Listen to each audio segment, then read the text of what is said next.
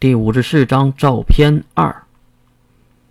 看着三队长目送月离开阵地，月戴上了耳机，坐上了直升机。地面的废墟和临时房屋逐渐变小，月也是歪着头，小睡了过去。回到校区，已经是傍晚了。不过月也不会有什么事儿，因为军方的人帮月解释了原因。就这样，月在宿舍长梅林恶狠狠的眼神下，愉快地走进了大楼。回到自己的房间，推开了门，屋里竟然是开着灯的。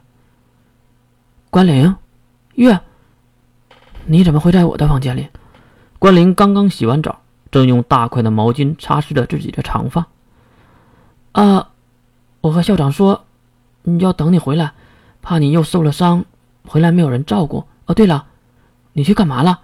哎，你的衣服。关灵丢掉了毛巾，跑了过来。对月是看来看去，啊，去帮军方解决了一点事儿，顺便挣点外快。边说月拿出了三百元的大钞，啊，就这么点儿啊？呃，很少吗？你是不知道，这三百也是在那铁公鸡身上拔下来的。月可能是穷惯了，哎，真是的，当时你突然就被飞机接走了，我还以为出了什么大事呢。月没敢和关灵说，其实确实出了大事魔兽还不算大事吗？对了，洗澡吗？月摇了摇头，毕竟月可是刚洗过的。不了，今天有点累，我就先睡了。那个，真的没受伤吗？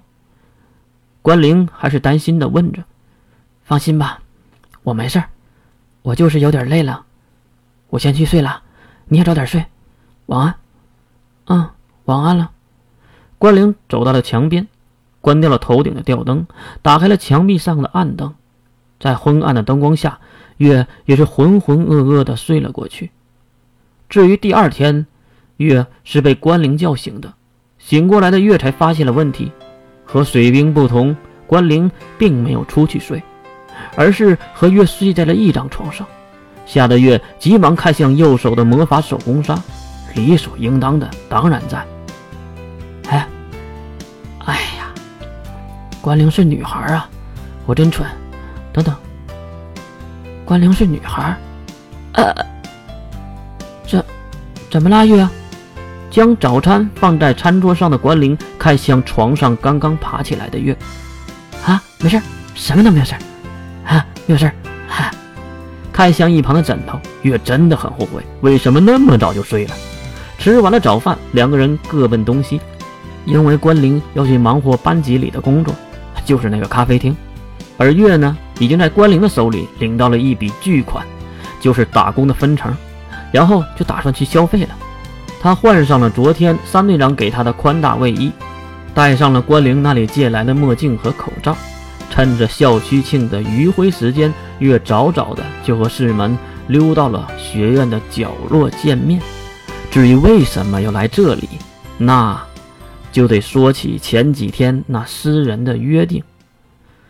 再说这里虽然是角落，可有非常多的人。我勒个去的，这人也太多了吧！已经可以用人山人海来形容。矮小的月根本就看不到了最里面。哎呀，这一切都是为了艺术吗？师门？你这个狗东西还敢说艺术？艺术？你屌丝个大脑袋！不就是把摄影部偷来的照片？卖吗？哎呀，小声点儿！哎，快快看，开门了，开门了！摄影部的地下交易点终于开门了。月和师门也是被人流带了进去，看上去想去什么地方已经不是自己能左右的了。随着人流，两个人已经来到了内部。不过很难相信，里面却宽敞的很。我去！惊讶的还是月，看到整齐划一、一望无际的立式屏风上沾满了照片。不禁的感叹摄影部的强大。我要这张，哎，我要这张，这张也不错。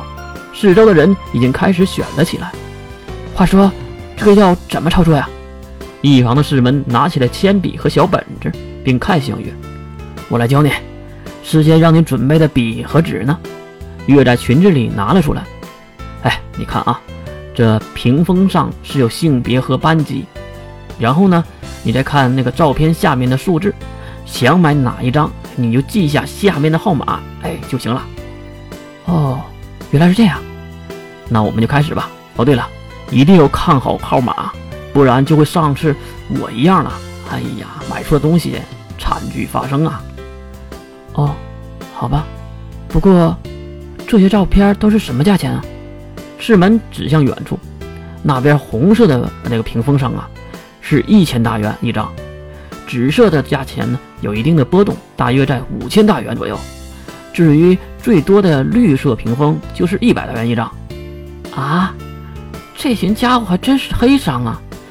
一一张可以无限复制的照片，竟然卖到如此的高价，怪不得门口设置关卡，过滤掉了所有能拍摄的设备。哎，你看这张，啊！